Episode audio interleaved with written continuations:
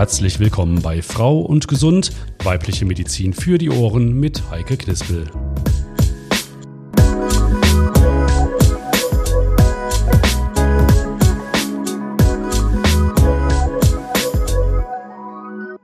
Und damit auch von mir ein herzliches Willkommen zu einer neuen Folge von Frau und Gesund. Und zu dieser Folge möchte ich Ihnen besonders herzlich die Hand geben. Und ich hoffe, es tut nicht weh. Wenn doch, dann sollten Sie auf jeden Fall weiter zuhören, denn bei uns geht es heute um Beschwerden mit den Händen, um Schmerzen in den Fingern oder im Handgelenk, was tun, wenn Sie nicht mehr richtig zupacken können. Wir werden schauen, was ist eigentlich genau eine Sehnenscheidenentzündung, was hat es mit dem Karpaltunnelsyndrom auf sich, wie kann man Rheuma oder Arthrose in den Fingergelenken behandeln und was muss ich eigentlich bei Schnittverletzungen beachten. Viele Fragen rund um die Hand und dazu haben wir natürlich auch heute wieder einen Experten. Professor Dr. Alexander Bach. Wir stellen ihn kurz vor. Beim Chefarzt der Klinik für plastische, ästhetische und Handchirurgie sind Mann und natürlich auch Frau in sprichwörtlich guten Händen. Bei der Versorgung von Verschleißerscheinungen, Fehlbildungen und vor allem Verletzungen der Hand genießen Professor Bach und sein Team einen exzellenten Ruf weit über Eschweiler hinaus und sind eine von wenigen Kliniken, die zum schwerstverletzten Verfahren Hand zugelassen sind. Das heißt, wenn bei Arbeitsunfällen die Hände von Menschen aus der Region verletzt wurden, werden sie in Eschweiler mikrochirurgisch und auf höchstem Niveau versorgt. In seiner Freizeit steht der außer Louis stammende Vater zweier Söhne übrigens gerne am Herd und kocht für Familie und Freunde. Bevorzugtes Urlaubsland ist Frankreich, wobei ihn besonders die raue Atlantikküste der Bretagne fasziniert. Wir freuen uns über den Besuch von Professor Dr. Alexander Bach. Ja, herzlich willkommen an Sie. Schön, dass Sie sich die Zeit genommen haben. Ja, vielen Dank für die Einladung. Schon allein, wenn wir uns ja jetzt die Hand schütteln würden, würde das ja schon zeigen, was für ein Meisterwerk unsere Hände sind, oder? Ja, sie ist halt ähm, eine der fünf Sinne, die wir haben. Also über die, die Fähigkeit, äh, Tastempfinden aufzunehmen und ist äh, gerade in unserem Kulturkreis natürlich extrem wichtig, was soziale Interaktion und Kontaktaufnahme angeht. Das hat man jetzt eigentlich auch sehr schön während der Corona-Phase gemerkt wo dieses Tool, diese Möglichkeit auch äh, weitgehend oder zum großen Teil eingeschränkt war. Ne? Und äh, das kommt jetzt übrigens auch gerade wieder. Also ich gebe jetzt auch wieder häufiger mal meinen Patientinnen und Patienten die Hand. Ähm, und man merkt schon einen riesen Unterschied, ähm, was das bedeutet in der Kontaktaufnahme. Hm. Und über das Zwischenmenschliche hinaus sind es natürlich so komplexe Bewegungsabläufe, die unsere Hände ja perfekt absolvieren. Also ob es halt Hände geben ist oder Klavier spielen, was ganz alltägliches, stricken oder wir haben gehört, sie kochen kochen gerne, am Herd stehen, irgendetwas schnibbeln. Unsere Hände sind ja wahre Meisterwerke. Ja, unsere Hände sind letztendlich auch das, was unser Menschsein unterscheidet von, ähm, von allen anderen Lebewesen. Ne? Nämlich, dass wir in der Lage sind, tatsächlich die Hände ähm, so zu technischen ähm, Herausforderungen und äh, Arbeiten einzusetzen, die es uns ermöglichen, einfach ähm, Dinge zu tun, die ähm, selbst anderen Primaten sozusagen nicht möglich sind. Macht denn dieses komplexe und so fein abgestimmte unserer Hände die Hand auch besonders anfällig? Zum einen das, zum anderen natürlich ist sie halt extrem exponiert. Ne? Also jeder, der schon mal versucht hat, äh, einen Nagel in die Wand zu schlagen, um ein Bild aufzuhängen, der, der weiß, wie schnell man sich sozusagen da bei kleinen Alltagstätigkeiten verletzen kann, wie schnell man sich die Hand verbrennt, weil sie nun mal das Organ ist, mit dem wir unsere Umgebung erkunden, ähm, benutzen, begreifen im wahrsten Sinne des Wortes. Und deshalb ist sie natürlich auch in erster Front, wenn es zu einer Verletzung kommt. Ne? Also bei Maschinen, bei Geräten und so weiter. Also ähm, sie ist nicht umsonst auch das mit Abstand häufigst verletzte Organ bei ähm, Berufsverletzungen, also Verletzungen, die während des Arbeitsprozesses passieren. Dann bleiben wir doch auch direkt in diesem Gefahrengebiet. Äh, es müssen ja nicht direkt alle Finger abgeschnitten werden, aber es reicht ja schon, man, man steht zu Hause und schneidet sich rapzapp mal eben kurz abgerutscht in den Finger oder in die Hand. Wann muss ich damit zum Arzt?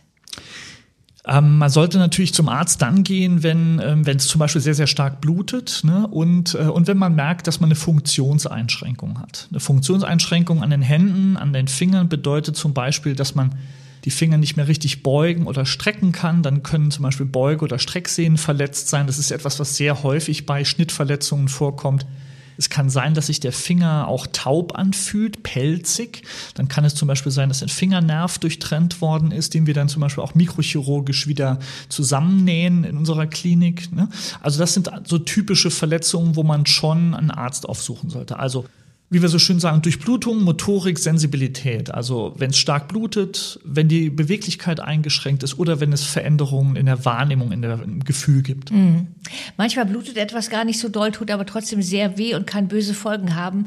Bissverletzungen zum Beispiel von Tieren. Ich lag mal nach einem Katzenbiss wirklich eine Woche im Krankenhaus. Ähm, ist das auch was, was Ihnen häufig vorkommt? Extrem häufig, ehrlich gesagt. Also ähm, es sind vor allem ähm, Bissverletzungen durch Katzen und Hunde, ne, die wir ähm, häufig bei uns in der Klinik behandeln. Bis hin zu schwersten Infektionen kann es da kommen, ähm, mit Infektionen, die sich auch wirklich im Sinne einer Blutvergiftung dann entlang des Armes und im gesamten Körper ausbreiten können was daran liegt, dass äh, zum einen ähm, sozusagen in der Schnauze der Tiere Bakterien sind, die für uns ähm, sehr, sehr stark ähm, gefährlich sein können. Ähm, und zum anderen ist es halt so von der, von der Geometrie des Zahnes, Sie müssen sich vorstellen, wenn der Zahn in das Gewebe, in das Fleisch eindringt, der ist ja so konisch mhm. zulaufend und er geht dann wieder raus dann verschließt sich hinter dem Zahn sozusagen der Kanal wieder teilweise ja. und die Bakterien bleiben drin. Mhm. Ähm, und das ist, äh, wie gesagt, führt sehr häufig zu, zu Infektionen. Also haben wir mehrfach pro Woche, manchmal auch mehrere Patientinnen und Patienten pro Tag, die mit solchen Infektionsfolgen äh, durch Bissverletzungen zu uns kommen. Im Übrigen auch durch Bisse von Menschen. Mhm. Ne? Also auch äh, sozusagen das menschliche Gebiss ist nicht ganz steril und äh, Bissverletzungen äh, im Rahmen von, ja, muss man ehrlicherweise sagen, Kampfhandlungen, aber eben auch zufällig ne, bei, ähm, bei Patienten, die ähm, dement sind und dann ihre Angehörigen äh, unbewusst beißen, kommt es ähm, zu solchen Erscheinungen und dann ist auch die menschliche Bissverletzung sehr gefährlich. Wann merke ich denn, ui, das ist jetzt so ein Biss, den sollte ich ganz schnell behandeln lassen? Ich meine, diese Blutvergiftung, ist das eigentlich wirklich dieser rote Strich, der dann irgendwie hochgeht? Ähm, streng genommen ist das noch keine Blutvergiftung, das ist die Ausbreitung der Bakterien oder der Infektion im Lymphsystem, ähm, aber kann von da aus natürlich auch ins Blutsystem übertreten. Also wenn man so die eine der oder mehrere der Kardinalsymptome der Infektion verspürt, also Rötung, Überwärmung, starke Schwellung, Schmerz, das sind die Kardinalsymptome eines Infektes oder einer Infektion, einer bakteriellen, dann sollte man ähm, auf jeden Fall einen Arzt aufsuchen, um sich das anschauen zu lassen, ob es beispielsweise reicht, mit einem Antibiotikum das zu behandeln oder ob man gegebenenfalls weiter äh, vorgehen muss, indem man das chirurgisch entlastet, sprich die Haut dann eröffnet. Ähnliche Formen wie Tierzähne, Reißzähne haben auch Dornen und Splitter. Ich kann mir vorstellen, wie die Gartensaison losgeht. Das kennt jeder, wenn man mal so einen Splitter tief sitzen hat und der fängt dann an zu eitern. Mhm. Kann das auch wirklich gravierende Folgen haben? Das ist im Prinzip das, das, Gleiche wie bei einer Bissverletzung. Es ist in der Regel nicht ganz so schlimm, weil, sagen wir mal, so ein Dorn im Garten, der ist nicht bakteriell so kontaminiert wie ein Zahn im Gebiss eines Tieres. Ne? Ähm, aber nichtsdestotrotz, auch da sehen wir gerade zu so Hochzeiten der Gartenarbeit äh, schon häufiger Patientinnen und Patienten, die dann ähm, mit solchen eingespießten Dornen oder so zu uns kommen, die dann zu einer Infektion führen. Wichtig noch, ähm, auch ein wichtiges Symptom, warum man, wenn man auf jeden Fall zum Arzt gehen sollte, ist, wenn man Fieber oder Schüttelfrost hat ähm, nach so einer, sagen wir mal, Bissverletzung oder überhaupt einer Infektion, weil das ist auf jeden Fall ein Zeichen für eine Blutvergiftung, also ein Zeichen dafür, dass Bakterien aus der Wunde oder aus dem Infektionsgebiet in die Blutbahn eingetreten sind. Kann ich denn, bevor ich mich auf den Weg zum Arzt oder ins Krankenhaus mache, im Zweifelsfall, dann auch schnell zu Hause noch irgendetwas Gutes tun? Also Alkohol drüber kippen, desinfizieren, mit Wasser auswaschen, was würden Sie raten? Also äh, gut, die Hände waschen ist auf jeden Fall gut. Ne? Also einfach ganz normal mit äh, lauwarmem Wasser und Seife. Und wenn man es zur Hand hat, auch ein lokal antiseptisch wirkende äh, Spray oder, oder Tinktur. Ähm, aber am Ende, ehrlich gesagt, ähm, wenn eine Infektion stattfindet, dann kann man die oft von außen nicht mehr beeinflussen. Und wenn ein Fremdkörper drin steckt äh, in der Wunde, dann bringt es auch nichts, wenn man von außen sozusagen nur etwas draufbringt. Dann muss man den Fremdkörper entfernen. Wie ist es denn bei einer größeren Schnittverletzung oder Sie haben ja eben vorhin auch schon Arbeitsunfälle angesprochen. Gibt es da auch so einen Zeitraum, innerhalb dessen ich im Krankenhaus sein muss und dass da gehandelt werden muss, dass dann vielleicht Nerven danach nicht mehr zusammenwachsen? Das hängt so ein bisschen davon ab, welches Gewebe oder welche Struktur betroffen ist. Also früher galt so eine Sechs-Stunden-Regel. Ne? Also innerhalb von sechs Stunden sollten offene Verletzungen chirurgisch versorgt sein. Ähm, aufgrund einer modernen Antibiotikumtherapie oder modernen Wundtherapien heutzutage haben wir ein deutlich größeres äh, Zeitfenster gewonnen. Ähm, aber es ist natürlich so, dass bestimmte Strukturen, wenn sie denn verletzt sind, dann sollten sie auch innerhalb einer bestimmten Zeit versorgt sein. Beispielsweise Brüche an, an Fingerknochen, die sollten innerhalb von zwei, drei Wochen versorgt sein. Sehnenverletzungen sollten auch innerhalb von zwei, drei Wochen versorgt sein. Sensible Nerven wiederum, muss man sagen, kann man innerhalb von sechs bis zwölf Wochen noch erfolgreich wieder anbringen oder wieder wieder zusammenfügen und sie können wieder eine ganz gute Funktion entwickeln. Wenn Gliedmaßen abgetrennt sind, muss man allerdings sagen, dann tickt die Uhr. Ne? Und ähm, also zum Beispiel, wenn wir replantieren müssen, also Hand oder, oder einzelne Gliedmaßen, Finger, ähm, dann haben wir etwa ein Zeitfenster von maximal sechs Stunden, in denen das abgetrennte Gewebe der Daumen oder mehrere Finger wieder ähm, ja, an der Hand dran sein sollten.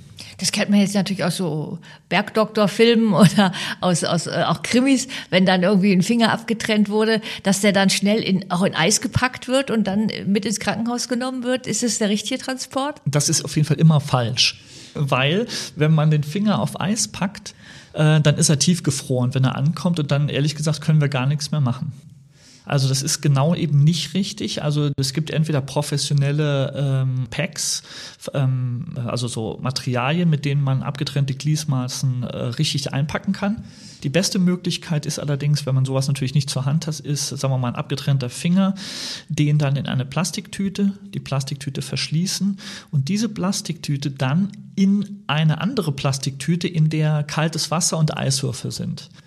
Und damit ist dann sozusagen der abgetrennte Finger äh, gut sozusagen gekühlt, so dass wir ihn aber auch später wieder, wieder replantieren, wieder mikrochirurgisch anpflanzen hm. können. Ist ja gut jetzt mal zu wissen, auch wenn es wahrscheinlich die wenigsten von uns Gott sei Dank betrifft, aber äh, ich glaube, es hätten die meisten dann erstmal reflexhaft falsch gemacht. Genau, das sehen wir auch leider, ne? dann äh, gar nicht so selten, dann kommt, wird jemand zu uns gebracht ähm, und die Angehörigen sind ganz stolz, dass sie die beiden Finger sogar, also ist ja auch nicht gerade angenehm, aber so mutig waren die beiden Finger dann mitzubringen und auf Eis zu legen. Und dann ist es aber vorbei. Ne? Dann gibt es einen Gefrierbrand sozusagen am, äh, an dem Gewebe und dann ist er für uns nicht mehr verwertbar. Kommen wir von den akuten Ereignissen, die Hand und Fingern passieren können, ähm, zu den schleichenden Erkrankungen. Ähm, da hätte ich gerne so ein paar Begriffe mal von Ihnen erklärt bekommen, die häufig ja auftauchen. Das Karpaltunnelsyndrom zum Beispiel. Also habe ich gerade in meinem Umfeld schon so oft jetzt gehört, dass das diagnostiziert wurde. Was ist das? Mm, das Karpaltunnelsyndrom ist, wie Sie schon zu Recht sagen, eine extrem häufige ähm, Erkrankung. Es ist auch das häufigste Nervenengpass-Syndrom, was es bei uns Menschen gibt. Das liegt daran, dass der sogenannte Mittelhandnerv, der Nervus medianus, der läuft ähm, am Handgelenk ähm, auf der Beugeseite durch einen ganz engen Kanal, der umgeben ist äh, von allen Seiten von Knochen und obendrauf einer festen bindegewebigen Schicht. Und in dem, diesem Karpalkanal laufen außer dem Nerven noch ganz viele Beugesehnen. Und dieser Raum ist per se sehr eng. Und dieser Nerv wiederum, der macht das Gefühl am Daumen, Zeigefinger, Mittelfinger und der Hälfte des Ringfingers. Und was die Patientinnen und Patienten dann an Symptomen haben, wenn es sozusagen zu einer Enge in diesem Raum kommt und der Nerv abgedrückt wird, also er, er, er leidet dann sozusagen eine Kompression und das mag der Nerv nicht. Die Zellen, die ihn umgeben, mögen das nicht, die werden dann nicht richtig mit Sauerstoff versorgt. Ähm, und dann führt es zu einer ähm, Missempfindung in diesen drei Fingern. Taubheitsgefühl, Kribbeln, Schmerzen und zwar vor allem nachts. Und deshalb ist auch der, der Fachbegriff für das Symptom ist die Dysästhesia parästhetica nocturna, also die nächtlich auftretende Dysästhesie und Funktionseinschränkung dieser drei Finger. Werden die dann auch weiß oder? Das nicht. Also mhm. ähm, es hat nichts mit der Durchblutung zu tun, aber es ist wirklich ganz interessant. Die Menschen machen dann, was sie immer so berichten, die verrücktesten Sachen, um diese Symptome zu mildern, die dann wirklich schlimm sein können. Also das typisch ist, dass die Patienten sagen, sie schütteln dann den Arm oder sie, sie kneten ihn. Ich hatte auch schon Patienten, Patienten, die gesagt haben, sie haben sie dann in die Kühltruhe gehalten, den Arm, das hat ihnen gut getan. Also es ist schon äh, ein erheblicher Schmerz oder eine erhebliche ähm, Missempfindung, die die Patientinnen und Patienten dann haben, die sie dann am Ende zum Neurologen oder eben zu uns Handchirurgen bringen. Und ähm, therapeutisch kann man ähm, versuchen, das mit einer Ruhigstellung zu behandeln. Ähm, ich persönlich glaube, dass es in der Regel ratsam ist, diesen Kanal sozusagen durch eine kleine Operation so weit zu eröffnen, dass der Nerv genug Platz hat. Ähm, und ähm, damit kann man dann diese Symptome eigentlich sofort lindern. Meistens ist es so, dass die Patienten dann schon am Abend nach der Operation sagen, die Beschwerden sind weg. Warum betrifft das äh, überwiegend oder sehr stark auch Frauen? Das ist nicht ganz geklärt, ehrlich gesagt. Es hängt vielleicht damit zusammen, dass bis, ähm, dieser Raum primär sehr eng ist und ähm, Frauen häufiger mit äh, Arthrosen oder Bindegewebswucherungen äh, und Vermehrungen zu tun haben, ähm, die dann dazu führen, dass dieser Ra eh schon kritisch, kritisch enge Raum noch enger wird. Mhm. Es ist auch was Typisches in der Schwangerschaft zum Beispiel. Es gibt dieses typische Schwangerschaftskarpaltunnelsyndrom, weil im Rahmen der Schwangerschaft dann durch die vermehrte Wassereinlagerung in allen Geweben mhm. ist eben wird's auch, eng, ja. wird's auch da eng, genau. Ähm, das ist allerdings was, was man nicht operativ behandelt, sondern man wartet die Schwangerschaft ab, die Entbindung und ähm, in aller Regel bildet sich dann ein schwangerschaftsassoziiertes Karpaltunnelsyndrom auch wieder zurück. Ähm, wie gesagt, bei anderen Karpaltunnelsyndromen mag manchmal eine Ruhigstellung helfen. Ich persönlich glaube, dass es sinnvoller ist, diesen zu engen Raum dann chirurgisch, indem man dieses Dach dieses Raumes spaltet, so weit zu machen, dass der Nerv einfach genug Platz hat. Ist die Diagnose dafür dann schnell gestellt? Weil ich so ähnlich klingen ja auch manchmal so Beschwerden, die man auch hat, wenn man irgendwas an der Halswirbelsäule hat, ne? Oder? Ja, in der Tat ist es, ist es ähm, zum einen eine klinische Diagnose, man kann bestimmte Tests durchführen, nämlich wenn man sozusagen den Raum äh, direkt am Handgelenk bei der Untersuchung ähm, eng macht äh, und die Beschwerden dann schlimmer werden, dann kann es im Prinzip nicht von der Halswirbelsäule kommen oder aber wenn man zum Beispiel auf den Nerven draufklopft am Handgelenk, das ist der sogenannte, das Hoffmann-Tinellsche Zeichen, so heißt es, dann gibt es so ein elektrisierendes Empfinden in den Fingern. Oder aber der Neurologe macht äh, eine Messung der Nervenleitgeschwindigkeit.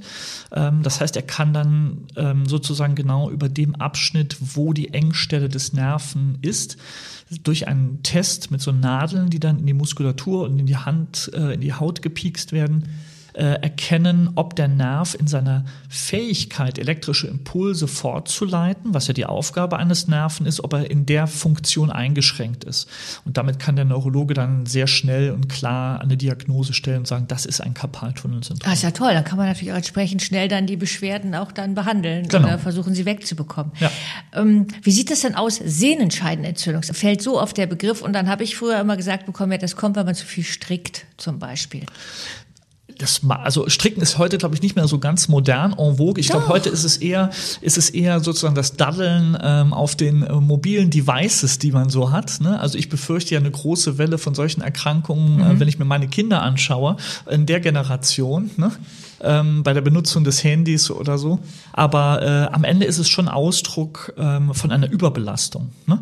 Also wenn wir bestimmte Tätigkeiten repetitiv immer wieder häufig durchführen und zwar über die Maßen, ähm, dann kann es passieren, dass sozusagen dadurch, dass die Sehnen, die ja von einem Gleitgewebe umgeben sind, einer Sehnenscheide, wenn die dann immer wieder an den Knochen entlang gleiten und genau so in der Art, ja. Genau. und dann kann es sein, dass die Sehnenscheide auf diesen Reiz reagiert, indem sie sich verdickt. Und das ist dann die Sehnenscheidenentzündung. Mhm. Ne? Und ähm, da gibt es verschiedene, äh, der Springfinger gehört zum Beispiel auch dazu. Was ne? ist das? das ist der, haben ganz viele Patientinnen und Patienten. Ähm, das ist, manchmal bleibt dann einer der Langfinger oder auch der Daumen bleiben einfach hängen in der Beugestellung, müssen mhm. dann mit Gewalt wieder ähm, in Streckung gebracht werden. Das tut sehr, sehr weh ähm, über dem Grundgelenk auf der Beugeseite. Und das liegt daran, dass unsere Beugesehnen hier durch ein Schlaufensystem laufen, damit sie am Knochen entlang gleiten. Und die erste Schlaufe, die ist häufig zu eng. Das gleiche Prinzip so ein bisschen wie beim Karpaltunnelsyndrom. Mhm. Ähm, und dann gleitet die Sehne nicht richtig und reagiert dann mit einer Schwellung der Sehnenscheide und dann haben wir einen Teufelskreis, weil dann natürlich der Raum noch enger wird und sie gleitet noch schlechter und irgendwann bleibt sie tatsächlich hängen und kann nur äußerst schmerzhaft dann wieder gestreckt werden das lässt sich dann entweder durch eine Cortisoninjektion oder eben auch durch einen kleinen operativen Eingriff, bei dem man diese sogenannten Ringbänder spaltet, äh, sehr gut behandelt werden. Und bei Sehenscheidenentzündung hilft da ruhig stellen oder Ja. was wird da gemacht? Ja, also kommt drauf an. Ne? Es gibt manche Sehnenscheidenentzündungen, zum Beispiel am Handgelenk bezüglich der, der Daumenstrecksehnen. Da ist oft der Raum dann so eng, wo die Sehnen durchgleiten, dass auch da nur ein operativer Eingriff hilft. Ansonsten hilft bei einer Sehnenscheidenentzündung tatsächlich einfach das, was die Sehnenscheidenentzündung auslöst, meiden. Bestimmte Sportarten, bestimmte Musikinstrumente. Ähm, Was für Sport? Also Tennis dann zum zum Beispiel. Beispiel, genau. Ähm, also alles, was einfach zu viel ist. Kraftsport, Workout, ähm, verschiedene Dinge, die Menschen nun mal so tun. Und wenn es einfach zu viel ist für das, was der Körper in dem Fall an Belastung aushalten kann, dann ähm, signalisiert der Körper das. Äh, Und unter Umständen auch mit einer Sehnenscheidenentzündung hat man halt dann zu viel gestrickt äh, um bei Ihrem Beispiel von eben zu bleiben. Und äh, dann muss man das oder sollte das einfach für eine gewisse Zeit äh, diese Tätigkeit meiden. Man kann auch äh, eine Ruhigstellung mit einer Schiene zum Beispiel veranlassen und man kann auch ähm, ähm, Ibuprofen oder andere nicht steroidale Antirheumatika nehmen äh, die dann zu einer antiinflammatorischen, also antientzündlichen Wirkung führen, die dann diese Beschwerden auch lindern können. Hm, Aber auch erst nach Absprache mit dem Arzt natürlich. Ja, sollte man schon. Mir ist es in meinem Umfeld häufiger passiert bei, ich sag mal, etwas älteren Leuten, dass ich dann gesagt bekam, kannst du mir mal die Flasche aufmachen? Ich krieg die nicht mehr aufgedreht. Oder auch mal äh, den Putzlappen auswringen, ähm, weil der Daumen dann wehtat. Ist das was Typisches? Das ist was sehr typisches. ähm, Das ist häufig ein Symptom der sogenannten Ritzarthrose. Ähm, Ist übrigens auch, kann ein Symptom sein, wenn die Leute sagen, dass sie äh, keine Kraft haben, die Flasche aufzudrehen, Hm, aber genau. keinen Schmerz. Ja, ah, Dann ja, kann hm. das auch beim Karpaltunnelsyndrom sein, weil der Medianusnerv nicht nur sensibel, sondern auch äh, die Muskulatur am Daumenballen versorgt und dann kann es zu einer Schwäche der Hand kommen. Wenn es aber schmerzhaft ist, und das ist es sehr häufig, dann ist es die sogenannte Ritzarthrose. Das liegt daran, dass wir ein, sagen wir mal, anatomisch mechanisch betrachtet ungünstiges Gelenk am Daumen haben, nämlich das sogenannte Daumensattelgelenk. Und ähm, die, die Belastung dieses Gelenkes über unsere Lebenszeit äh, führt häufig zu einer Arthrose in diesem Gelenk. Betrifft vor allem Frauen ähm, im Verhältnis etwa 10 zu 1 ähm, gegenüber Männern und immerhin, sagen wir mal, etwa 30 Prozent aller Frauen jenseits der 50 äh, Jahre äh, bekommen diese Ritzarthrose und die ist extrem schmerzhaft. Ne, Also man kann keine Flasche mehr aufdrehen, ähm, auch nicht festhalten oder Gartenschere benutzen, Schere benutzen und so weiter. Also viele Tätigkeiten, ein, ein, irgendwas im Griff festhalten, einen Tennisschläger festhalten. Ähm, all diese Dinge kann man dann nicht mehr durchführen und das bringt dann die Patientinnen und Patienten ja- oder meistens Frauen äh, auch zu uns in die Sprechstunde, wo wir dann eben schauen müssen, wie können wir diesen Patientinnen helfen. Und wie können Sie dann den Patientinnen helfen? Das hängt ganz stark vom Stadium ab der Ritzarthrose. In frühen Stadien kann eine Schienenbehandlung, so eine, so eine oder eine Orthesenruhigstellung helfen. Ähm, man kann mit Cortisoninjektionen arbeiten. Man kann heutzutage auch ähm, mit ähm, einer Injektion von eigenem Blutplasma arbeiten, was äh, für die Ritzarthrose ganz gute Ergebnisse gezeigt hat. Ähm, dabei wird ein bisschen venöses Blut gewonnen, das wird dann zentrifugiert und das übrig gebliebene thrombozytenreiche Blutplasma wird dann in das Gelenk infiltriert und führt dort dann zu einer Art Auslösung von regenerativen Prozessen, die dann zu einer, zu einer positiven Veränderung führen können. Ähm, Das sind allerdings alles Dinge, die nur in den frühen Stadien der Ritzarthrose funktionieren. Wenn also der Gelenkverschleiß deutlich fortgeschritten ist, dann bleibt meistens nur die Operation. Ne? Um so eine Behandlung zu bekommen, jetzt gerade, wenn ich das höre mit dem Eigenblut auch, ähm, muss ich dafür ins Krankenhaus oder kann das auch mein niedergelassener Arzt äh, zu Hause? Ähm, Also so Injektionsbehandlungen können auch niedergelassene Kolleginnen und Kollegen durchführen, ähm, Operationen natürlich auch. Ne?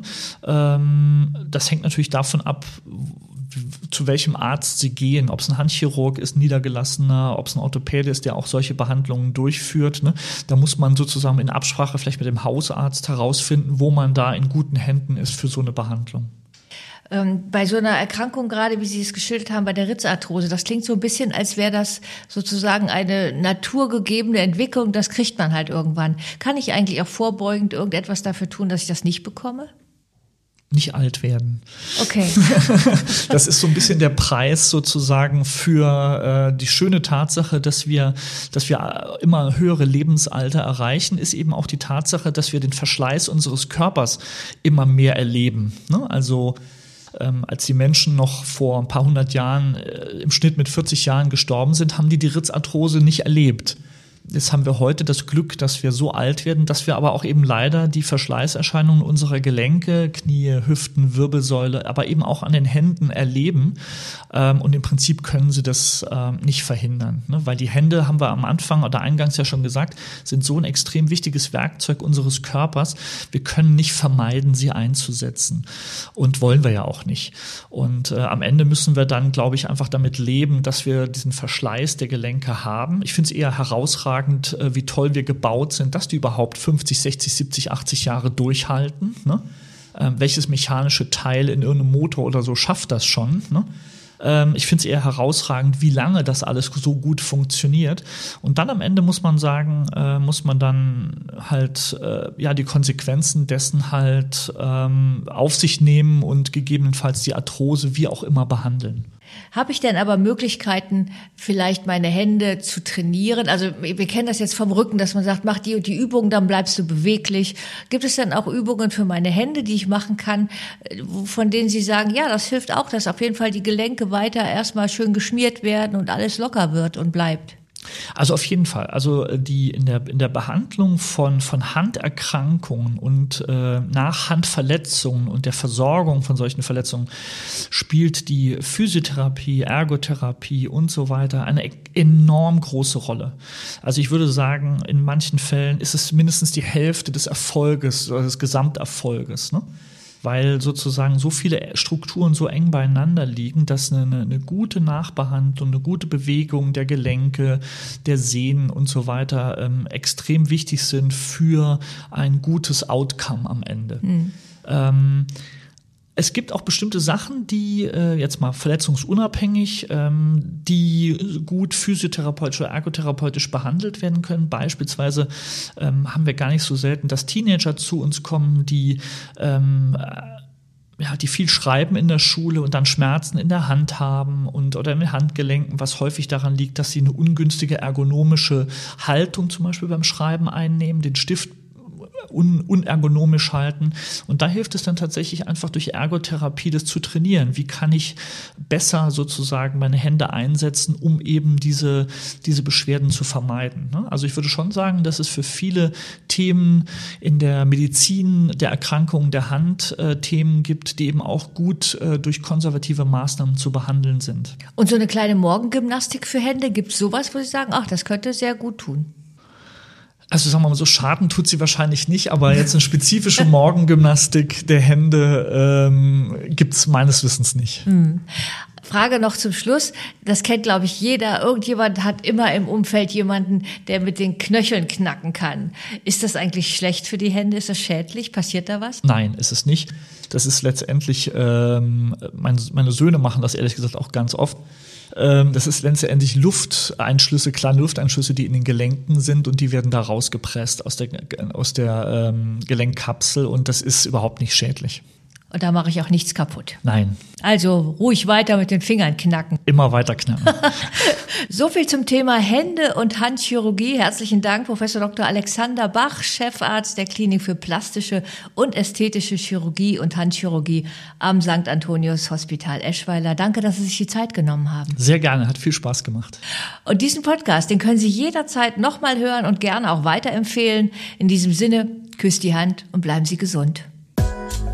Das war Frau und Gesund. Weibliche Medizin für die Ohren mit Heike Knispel. Wenn es euch gefallen hat, freuen wir uns über ein Abo, einen Besuch auf www.frauundgesund.de und natürlich auf eure Fragen an fragen@frauundgesund.de.